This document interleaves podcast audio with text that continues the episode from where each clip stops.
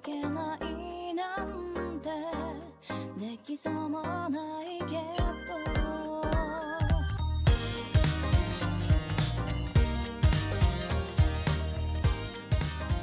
グダグダゲームラジオ第367回放送でございます。はいえーパーソナリティの富山でございます。はい、パーソナリティの安です。アシスタントの井上司です。はい。今はい。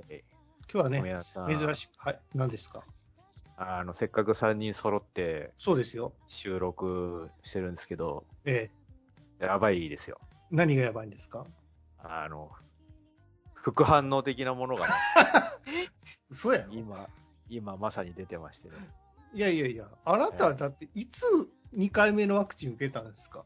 いや、あの、ワクチンはもうだいぶ前に済ませているんですけども、めっちゃ遅れてきましたね。あの、今ね、ちょうど10月、今日2日かな？収録してるの、ちょ10月そうですね。2日なんですけど、今ちょうど東京ゲームショウやってるんですよ。あ、そうなの？東京ゲームショウやってて、まあ、は去年に引き続き、その、現地開催は、その、メディアのみで、ああ。一般の人は行けないと。うんうんうんなので、その代わりに、今回初の VR 会場っていうのができたんですよ。なので、その現地で私有するだけじゃなくて、VR の中でいろんなそのゲームの世界観とかね、あとうんゲーム、その実際に映像とか私有とかできたり、はいはい。あと、ステージでいろんな人のトークが聞けたりみたいなのを、今回は VR の中でやってるんですよ。えっ、と、会場には行ったんですか？幕張に。あだから、えっと、それはメディアのみなので、ああ、ビジネスショーだけは今回やるということで。違う違う違う、ビジネスもやらないんですよ。あ、メディアのみなんですよ。なので、ははははメディア、その、発信する人、うんうん。ライターさんとか、あとね、あの、僕はあんまり言いたくないんだけど、インフルエンサーの皆さんがいたらしくて、社楽性。インあフルエンサーの皆さんが言ってたらしくて、あ、はいはいはい。まあそういう、あ俺たちだってインフルエンサーだよ別にな。まあいいんだけど、くだらちだって別にインフルエンサーだろうが。まあいいけど。そのネットで発信する立場の人たちが、はい。あの VTuber の皆さんとかがね。行かれていたらしくて、現地には。で、我々はその一般とか、めあの、ビジネスデー、今まで僕が言ってたようなビジネスデーも今回はなかったのなで、えー初の VR ってことでね、僕はあの、オキュラスを装着して、もうはい今日行ってきたんですけども、3時間ぐらいもうずーっとその VR の中の世界にいたので、もうその反動で今めちゃめちゃ気持ち悪くてですね、VR の副反応が発生しましあて。そっちなのね。もうコロナじゃないやんか。もう気持ち悪くてしょうがないです、今。VR はね、あの、つけ、ずっとつけ続けるとね、ちょっとしんどくなりますから、やっぱり限界ね、1時間以内に収めといた方がいいですよ。本当はね、そう、1時間ごとぐらいに一度ね。VR ゴーグル外して、外してね。休憩して、そのね、現実世界とのすり合わせをまたしそうそうそう。そうてから戻るみたいなのを、やんなきゃいけないんですけど、その VR アプ、アプリがちょっと結構重くて、入るたびにローディングが結構時間かかるんですよ。えーそれで入り直すのが嫌だなっていうのと、実際その VR の中がすごい楽しかったんで、うんあの、もうずーっといたらね、さすがに、もう気分が悪くなってしまって、やべ、これから収録だっていうのに、あんまり喋れないみたいな感じに今、まさになってますね。えーどうですか？その VR の中の世界というか、その VR の中の東京ゲームショウっていうのは、どんな感じなんですか？あのね、えっと、世界観自体が結構いろいろその、分かれてて、えーっと、まあ、基本的に実際のゲームショーみたいにいろんなメーカー、パブリッシャーごとのブースみたいな感じで分かれてるんだけど、うんそれ以外にもその世界観ごとに、えっ、と、この世界はちょっとワイルドなゲームとかがメインのステージうんが、ちょっとサイバーなステージ、メカっぽいステージみたいな感じでワールドが分かれてて、うん。なんかね、言った感じ、その、リアルのゲームショーは、うんやっぱあくまでその、人間が行って、人間が見て、で、ステージにも人間が上がって、コンパニオンさんがいて、みたいな感じで、やっぱちょっと現実世界の、そはいの、商売の匂いもやっぱするじゃないですか。まあもちろんそうなんだけど、はい。そのビジネスみたいな側面が結構強いじゃないですか。そうなの？VR の中は、どちらかというと、その、ダイレクトにゲームの中の世界観に入っていきました、みたいな感じで、はいはいはい。シシームレスに楽しめるっていうか、え直接そのゲームをの中の世界を体験してみてください、みたいな感じで、で、実際にそのワールドの中に、そのゲーム中のステージとか、あと、セットとかキャラクターが再現されてたりとかするんですよ。なるほどね。だから、あのー進撃の巨人の、今度ゲームが出るらしいんだけど、あのーリヴァイ兵長と一緒に戦う VR ゲームとかがあって、で、そこでやっぱその、何？巨大な巨人に石を投げられているところの、そのペットがあって、あの、街で戦ってるところの、はいはい。でそこで、あのーあの、立体軌道みたいなのを使って戦うみたいなゲームのワンステージが再現されてて、で、石投げられて危ないみたいな感じの遊び方ができたりとか、えあと、バンナムステージだと、アイマス、アイマスのキャラがいたりとか、あとその、アイマスのね、ナムコプロっていうそのアイドルちゃんがいる、ゲームの中の設定のナムコプロっていう事務所のセットが再現されてて、そ入っていけたりとかして、ファンとしては嬉しいんじゃないかなと思いますえね。えまあ VR だから何でもできますからね。何でもできる巨大ロボットがいたりね、実う物ん。サイズで。そうそう。広さ関係ないですもんね。うん。ただ、あの、やっぱりポリゴンとかの限界があるじゃないですか。うん。だからその、お客さんがいるとかさ、あの、コンパニオンがいるっていうのはなかなかうまく再現できないんじゃないですか？そういうね、人間はもう基本いないんですよ。ああ、いないんですね。我々は、その、入っていくとアバター、なんかちっこいロボットみたいな感じに変換されて、うんうんで、まあ、その、えっと、ロボットがアバターで、えー自分好みのカスタマイズができたりもするんですけど、色変えたりとか。はいはい。なんか T シャツを着てて、その T シャツを自分の好きなゲームのキャラに変えられたりとかできるのね。あアイアイコンみたいな感じで。で、そのアイコンは、えっと、そのゲームの中の、え VR の中の、それぞれのブースとか、自分のお気に入りのゲームのメーカーのブースとかに行って、あ、うんいろんなその動画を見たりとかすると、ご褒美としてチャリンってもらえるのね。うんなので、そうやっていろんな動画を見て回ったりして、なんか記憶のかけらって呼ばれてたけど、記憶のかけらっていうのを集めることで、はいいろんなものをもらえるみたいな感じの世界設定になってた。はい。面そ白かったれは誰でも見れるんですか、今？こ。れ誰でも、えっ、と、基本無料で、えっ、と、ば VR ゴーグルがあれば僕みたいに VR で楽しめるしうん、パソコンからも見れるんですよ。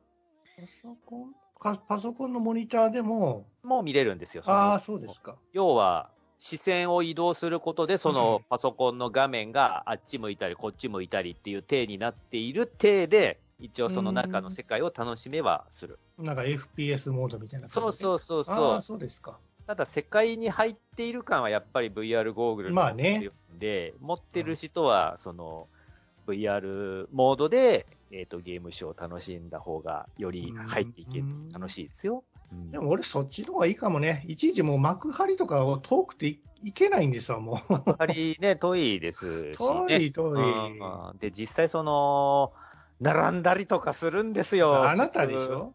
もう毎回ね、始発で行ってね、うんもう向こうに着くのが5時半とか6時とかのレベルなのに、会場するのが10時とかだから、毎年この時期にはね、もういその4、5時間野外で並んで、その、炎天下ですよ。炎天下にね、凍らせたポカリとかを飲みつつ、ずーっとひたすら待つ目的が、目的がちょっと違ってますけどね。ゲームショーですからね。そうあのーまあ、今、今はどうか知らないけど、昔はやっぱりほら、私有台でさ、遊べるっていうのが利点だったじゃないですか。うんうんいち早く遊べるっていう。そうですね。ね。それがもう、い誰よりも早くやりたいから、もうみんな並んだりしてたんですけども、今もうそういうなんか時代じゃなくて、別にもうね、なんかそんなにこう、いち早くやりたいって人って今いてないような気がするんですよね。そうですね。あと今回うんその、基本オンラインなんで、全部私有がオンラインでできちゃうんですよ。なるほど。的にその遊べるゲームに関しては。だからその、わざわざ並ぶみたいな。わざわざ VR の中の世界でも並ばなあかんみたいなことになってたら嫌ですもんね。それはさすがにね、アホらしいですけどね。あとね、VR の、今回 VR でやった特徴としては、えっと、時間によっては、うんえっと、その VR の中の世界を VTuber が、えっと、回ってるんですよ。だから、はいはい。有名人のその、はいオメガ、オメガシスターズが確かメインで貼ってるんですよ。その、東京ゲームショウアンバサダーみたいな。マジか。だから、タイミングが合えば、VR の中で会えるんですよ。マジか。いいな会いたいな会いたいですよね。そうそう。なので、時間、時間とかチェックして会いに行ったりも多分できるんだと思うんですよね。へうえ。ん。そんな感じの、さっきまでやってましたわ。うーんまあ、そうね。まあ、来年ぐらいからなんとかなるんじゃないですか。あのーゲームショーも。現地？うん。なんかねまあ、ほ。ら、緊急事態宣言もね、あのー今日、今日か、昨日から開けたのかな。うん。はい。10月1日から開けましたけども。なんかさ、でも、まあ仕事とかもそうなんだけどさ、うんあのまあ今そのリモートとかで成果を出すべくしてやっているわけなんだけども、それが、、はいや案外、その何実際の会社でみんなで顔つき合わせて仕事しなくても、リモートでも結構やれますねっていうのが当たり前になってしまうと、もう会社には戻らなくなるじゃん。いや、そんな人多いですよ。僕の会社の人でもさ、今日はやっぱりリモートみたいな。えー、そんなん、まあ確か別にかまへんけどさ、ほんまにや家でやってる仕事とか。いや、その辺は成果主義だからちゃんと成果物を出さないとダメだけど、いや、その成果主主義言うてもさ、その成果も出せないような部署とかもあるわけやんか。これはもう論外じゃない？いや、なんかさ、今日しんどいからもう会社行くのめんどくさいから、リモート言っとったらええんちゃうみたいなこと言って。なんかね、そういうなんかごまかし聞くのが嫌やなと思って。それ別に本人そういう人間だったら別に会社行ってもその程度の仕事しかしないよ、きっと。そうですか。うん、仕事してるふりだけして動画見てるとか。トミヤンじゃねえか、それ。いや僕は家でね、その仕事をやるな、やることもあるんですけど、やっぱり集中できないんですよね。なるほどね。うん、いろんな雑音というかさ、まあそのテレビ見れる環境とかさ、いろんなあるじゃないですか。遊ぶ、ゲームで遊ぶなりできるし。あもうそっちの方行っちゃうからさ、集中できないんですよな。あなるほどねだ。からもう自分はそういう人間やから、まあ会社行くしかないかなと思ってるんですけども。ね、勉強に集中、家だと勉強に集中しないから図書館に行くとか、みんなで勉強会するみたいなね、周りにその、周りの目がないと遊んでしまうから。環境次第でやっぱりね、気持ちの切り替えとかする人間なんで。あはいはい。まあ安さんも家でね、ずっとやられてるから、うんあれですけども。あなので、そういう、今回のね、ゲームショーもそうだけど、そのリモートみたいなのが当たり前になってくると、下手すると、現地開催なんてもうこの先やらんのではっていう心配すら 発生してくるんでね。うん、そんなことはないんじゃないですか。現地は現地の楽しさがあるから。そうかなただまあ数的には減るかもね。うん。うん。そうなんですよね。ねはい、はい。みたいな感じですわ。はい。まあまあ、先ほどはあの、なんか、こなんか、副反応とか言ってましたけど、そうそう、もまあ、二人とも、あれですか？ワクチンは2回目打たれたんですか？司さんも結構なんか熱出たりしてましたよね、副反応でね。そうですね、あの、まだ1回目なんで、あ、そうなんだそうです1回目でちょっと微熱が出て、2回目がちょっとどうなるかな、みたいな。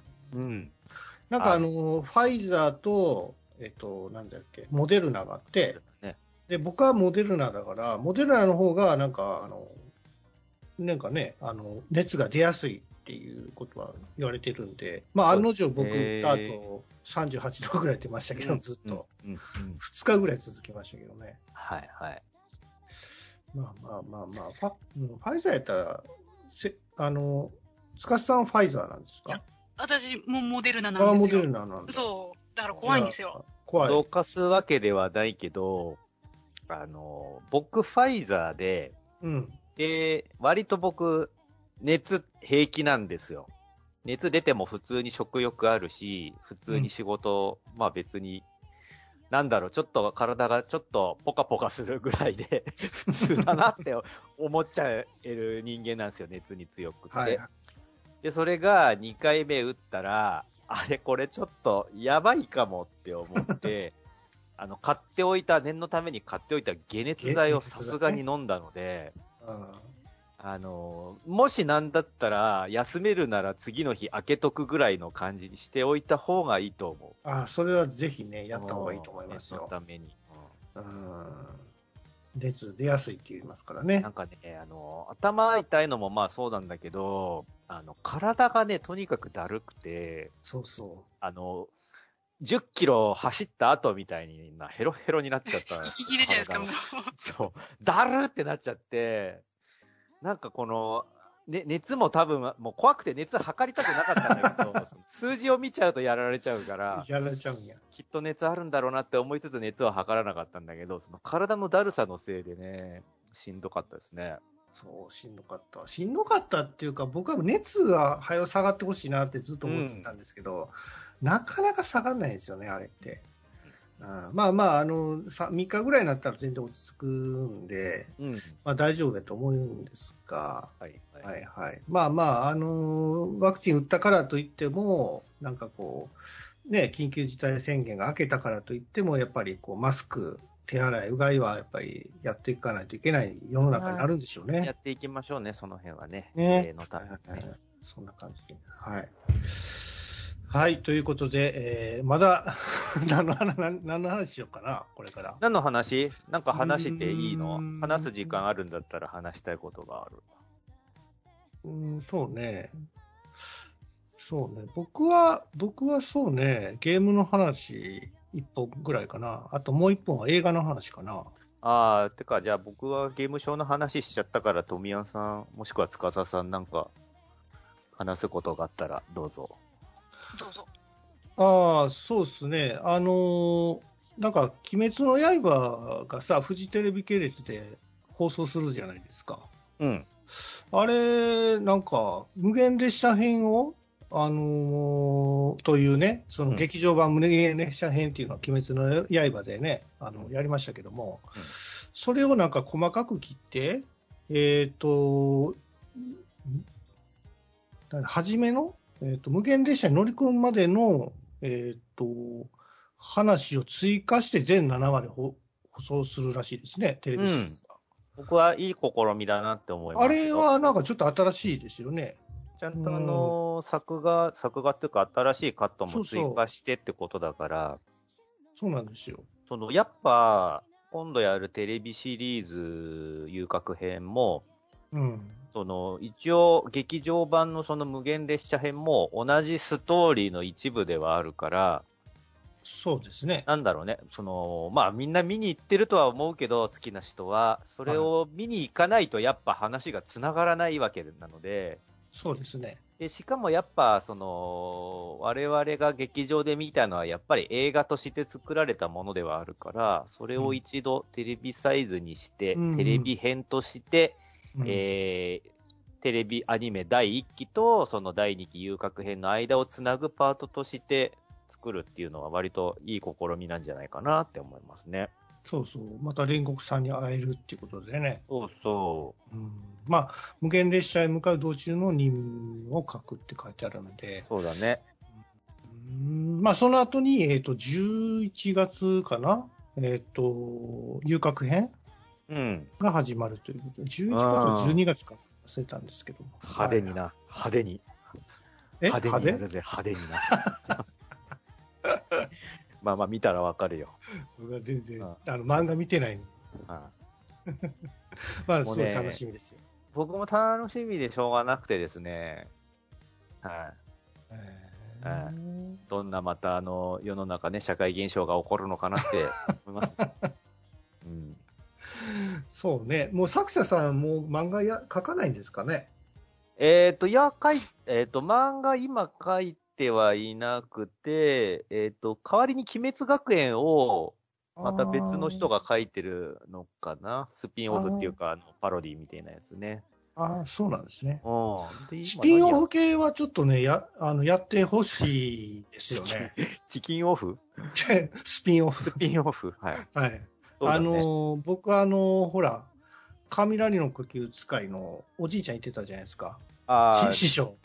善逸の、善逸の師匠ね師。匠ね。あの師匠、めちゃめちゃいい人、いいおじいちゃんなんだよね。あの師匠のさ、、話で一本作れるんちゃうの？あのね、ああ、もう言いてー。もう言いてー。めちゃめちゃ泣くから、おじいちゃんのエピソードと善おじ逸のいちゃん話。さ、足きなないじゃないですか、片足がね。だそうその話は、まあもちろん漫画で語れるかもしれないですけど、今後。僕としてはね、若かりし頃のあのじいちゃんの話変えてほしいんですよ。ああ、だからその、ね、柱とか、その、まあ、柱のスピンオフはちょいちょい煉獄さんの若かりし頃とかは、こあのコミックっていうか、ああ、やってましたね。漫画でもやってんだけはいど、その、なんだろうね、さらに上の世代みたいな人たち、教える人たちみたいなのの世代の話っていうのは割とありですね。できそそううだね。そう。そう、あのじいちゃん、なんか千葉さんがやられてるのぴったりやな、あれ。あのじいちゃんのエピソードがほんと切ないんだよね。そうやろうな。うん。うんいや、多分あの漫画で今後ね、語られて、語られていくのかな、語りてほしいな。うん。いや、あれで終わってほしくないんですよね。うん一期だけで。えうん、うん、もちろんもちろん。うんあ、そうですか、言った。そうそうそうそう。まあまあ、あの、お父さんね、あの、炭治郎のお父さんも、まあ今後語られていくんでしょうけども。そう、炭治郎のお父さんと、あとあのね、なんでお父さんがその、えー日と。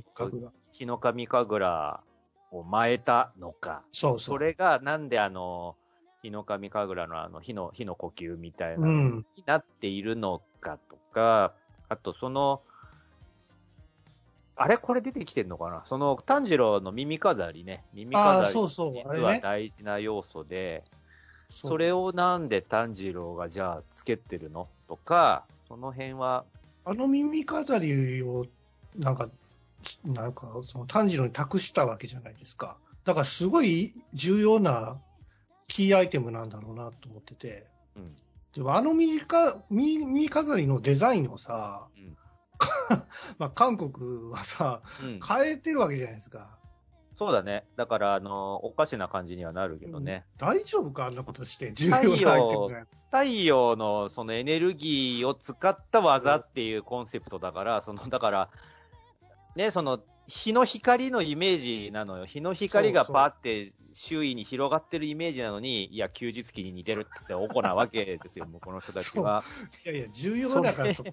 それ言ったら太陽モチーフのみものみんな全滅じゃんとはまあまあ思うんだけど、まあ好きにやってくださいとは思いますけど、まあまあそのあたりも、あの、この先語られていって、うわー、そっちの方もいろいろエピソードがあるんですねってなっていくから、そうですか。安心しててください。いや、めっちゃ楽しみ。あー。うんまあ、あの、ね、富士はもうずっとやっていくんでしょうけども、あでも、あの、無限列車編でもまだ中盤ぐらいなんでしょ？えっ、とね、無限列車編でもだってその、その前編、漫画のね、その話の中では、どれぐらい？無限列車編、えっと、あれですよ、敵がそもそも、その、鬼物寺無惨の配下に、は上限の月、下限の月っていて、い、いますね。基本倒せたってなったのが、無限列車編の時点で下限までなんだよね。だから、残り上半分がまだ丸々残ってるってことなんですよ。おお。それをこれから倒していかないといけないんですよ。あの、鬼滅のね、戦士たちはいはい、が、柱がね鬼。殺隊とかがね。で、柱もまだまださ、あのー出てきてないでしょ？え、あれ、あ、そうなんですか？あの、その、ほら、えっ、と、活躍をしてないああ、うん、全然活躍どんな能力を持ってるのかとか全然わかんないでしょ？煉獄さんぐらいで。敵の人とか。そうそう。蛇の人なんてもうほんと最後の最後の最後の方でいろいろ技とかを繰り出し始めるから、もう、なんかもう技のオンパレードみたいになってるじゃん、みたいな。なんかパッと見てオロチマルかなと思ってましたけど。あの人もね、切ないエピソード抱えてんだよ。あの人？あの人、超いいエピソード持ってて、まあその辺もね、注目してくださいなんだけどさ。ですか。まあまあ楽しみでございます。はい。はい、はい。っていう話をしたかったの？いや、まだいろいろあるんですけども。あるの？はい、いいよ。いや、あの、僕ね、うんあのーツイッターでさ、あの、ガンダム、ファーストガンダムの映画化の話ちょっとしてたじゃないですか。その話さ、あの、お便りもらってるから、お便りに絡めてするのかなとか思ってああ、そうですか。すいど。どっちません。でもいいよ、どっちでもいいけど。じゃあ、あの次回お便りの回で、はい、話させていただきます。うんはい。はい。あとは何かございますかね？もうないの？じゃあ。いやいや、ありますよ、ありますよ。あのーなんかちょっとあの、ね、なんか残念な話というか、あの、ゴルゴ13の斎藤隆夫さんがね、あの、お亡くなりになったということで、なんか皆さん、あの、斎藤隆夫さん、まあもちろんね、代表作はゴルゴ13なんですけども、うん。まあ僕の中ではサバイバルなんですよ。うんと、皆さん、よく言ってますもんね。僕はもうサバイバル全巻持ってましたから、うん。はい、もうすんごい大好き。アニメ化なってないんですよ、まだサバイバルって。うん。ぜひね、あの、そのアニメ化？うん。アニメ化になっても大したことないか。そんなに、そんなに面白いってわけじゃないのか、あれは。ただなんだろう、役に立つっていう、その、生活のち、生活っていうか、その、無人島で遭難した時の、そうさ、サバイバルが一冊あればとりあえずなんとかなりそうみたいな、その知恵をいろいろ授けてくれる感じはあるかああ、そうね、そうね。火の起こし方から始まりな。そう。水の、水の集め方とかね、そういうの。イカダを作り、はい。本土に行き、はい。いろんなこうね、その悪いやつとも対峙し、ね、たいね。野球選手のお兄ちゃんに会い、はい。で、なんか僕はショッキングなのは、あのサバイバルの中で、あの飯の食う話いっぱいあるじゃないですか。ありますね。その中で、あのミミズ団子って知ってます？ええー、あったかなミミズが、もうどうしてももう腹減って腹減っても全然動かな動けないんですよ。谷底になんか落ちたみたいで。はい、はい。そしたらもう、もうなんか食わなあかんと思って、うん見たら何にもないんですよ。木の木も一本も生えてない、草も一本も生えてないところにミミズだけがいっぱいあるから、はい。それをどうしたかっていうと、ごめんね、飯食ってる時やったらちょっと聞かないでほしいんですけど。いや、そういう人も多いと思いますけどね。そうですか。ミミズをね、こう、ぐわーってわしづかにして、生のままこう、団子状に潰して、た、食べる話なんですけど、えうわー、これマジきつーと思って漫画見てて思いましたね。でもなんかね、栄栄養価がめちゃめちゃあるらしいんですよ、あのー、タンパク源ですもんね、うん虫。虫っていうかミミズか。そうそう。で、それで力ができて、出て、また前に進むいう話なんですけども。もうそのレベルの究極の状況にはもうあんまり立ちたくないけどもね、さすがに。あと、こう、目が見えなくなってさ、もう、右も左も分かんない状態で、あの、谷、か谷の中、川みたいな川っぺりがあって、うんうんで、そこでまあ水は飲むんですけども、もうはいはい。もう腹減って何も動かれへんから、もうそんな話ばっかりなんですけども、うんそうしたらどうしたかって言ったら、沢ガニみたいなの、カニがね、いっぱいあるから、ねそこをね、こう手づかみで取ってバリバリ食べるシーンがあるんですよ。はいはいはいはい。でも、カニを食べるっていうのは実は目にいいらしいんですよ。ああ、そうなんですね。そう、それによって、こう、なんか、不幸中の幸いで、ちょっと目が見えるようになってきたみたいな話うんなんですけど、うん。ああいうなんかこう、生きていく上で必要なこう食とかね、うんに関してのなんか貪欲さとかさ、うんそのなんかこう、なんかこう、命がけみたいなところがさ、すごくリアルに書かれてて好きなんですよね。そうですね。うんう。ん。そうそう。まあ、あとは人間の浅ましさね。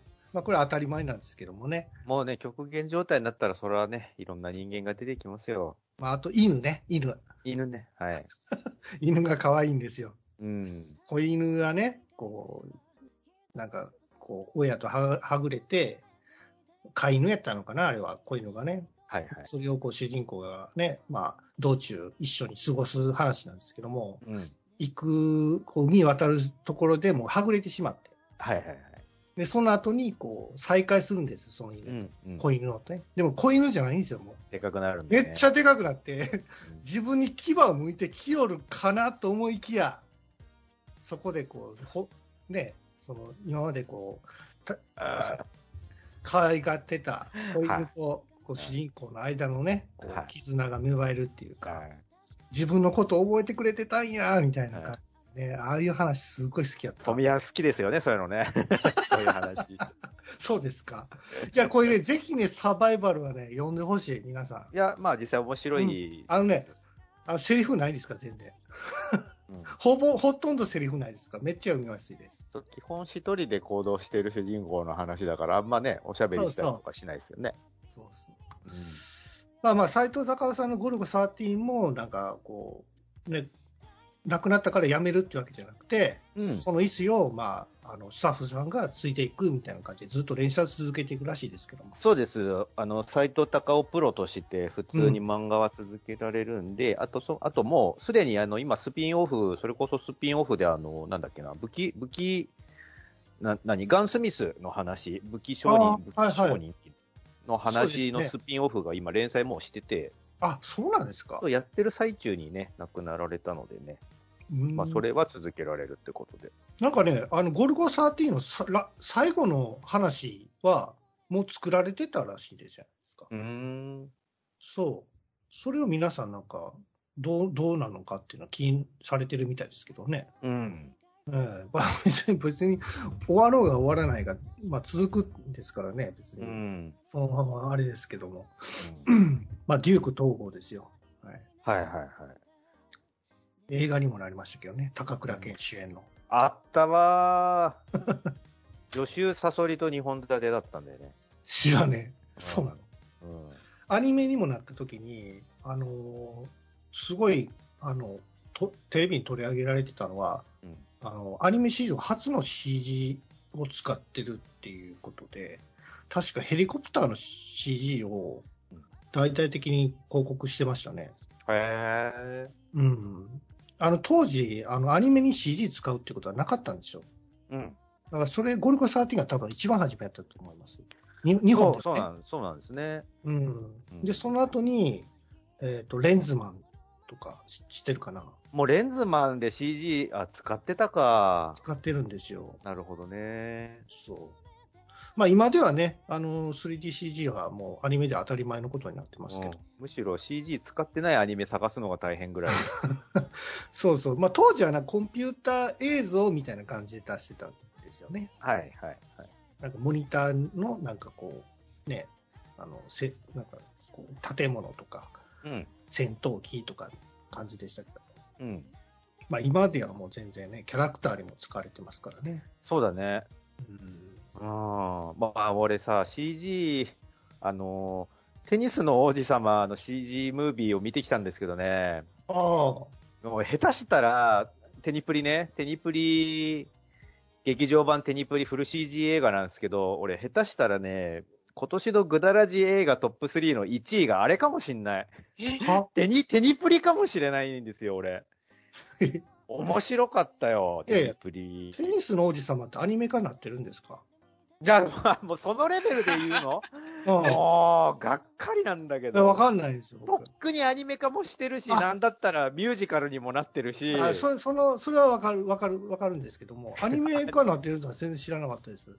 とっくになってるだろう興味ないんですよ、なんか。うん、興味なくてもどっかしらで見てるよ、アニメの絵は。そテニスアニメと僕、エースを狙いしか見たことないんですよね。飽きすぎてるよ、間が。いやいや、テレビ、テ じゃあエースを狙い以外になんかあるんですか？そんなにないと思うよ。いや、あるよ、あるよ、テニスアニメ。えっ、ないとって、タイトル思い出せで、あるよ富山さんが知らないないないないないもあるよ。いや、有名なやつやで。ゆあとそう、トミヤンさんが知らないのを有名じゃないっていうのやめな。普通にメジャーだから、他のも。まあ、テニプリは有名やけどね。うんあったのかなあるある。わかんない。はいはい。まあまあまあ、それのね、テニスの王子様の CG、3DCG になってて、それがどうなんですか？面白いんですか？面白い、あのね、ミュージカルなんですけど、うんあの、いや、そんなセリフまで歌わなくてもいいじゃんっていうぐらい、片っ端から歌になるんですよ。へえ。え、試合中でなんかやるの？もしかして。あのね、まあ、試合、試合、試合よりも歌ってるパートの方が多い、基本。ほんで、あの、まずね、あの、ストーリーがまあ面白いんですよ。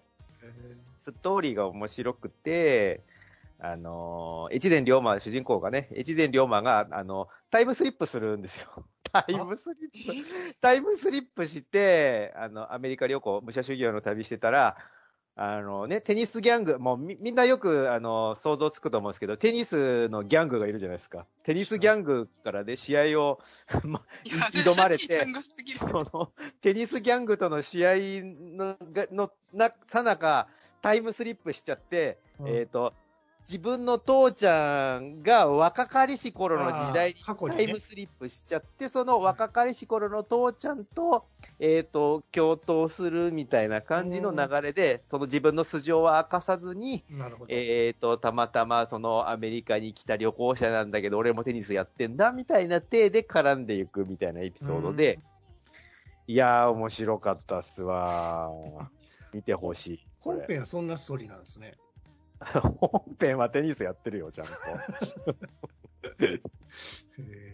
だこれ、あの、えそのテニミュあのー、2.5次元舞台っていうか、そのテニスの王子様のミュージカルを見てた人は、多分すんなり入っていけるんじゃないのかなーって思う。そのへテニミュの曲とかも結構、んあの、再現してたらしいので、楽しかったっすね、普通に。うん。えなるほどね。うんミュージカルパートね、ぜひ見てくださいね。はい。はい。えっ、と、ちょっとお時間になりましたので、おいおい。以上でございます。はい。えあーー、グダグダゲームラジオ第367回放送でございました。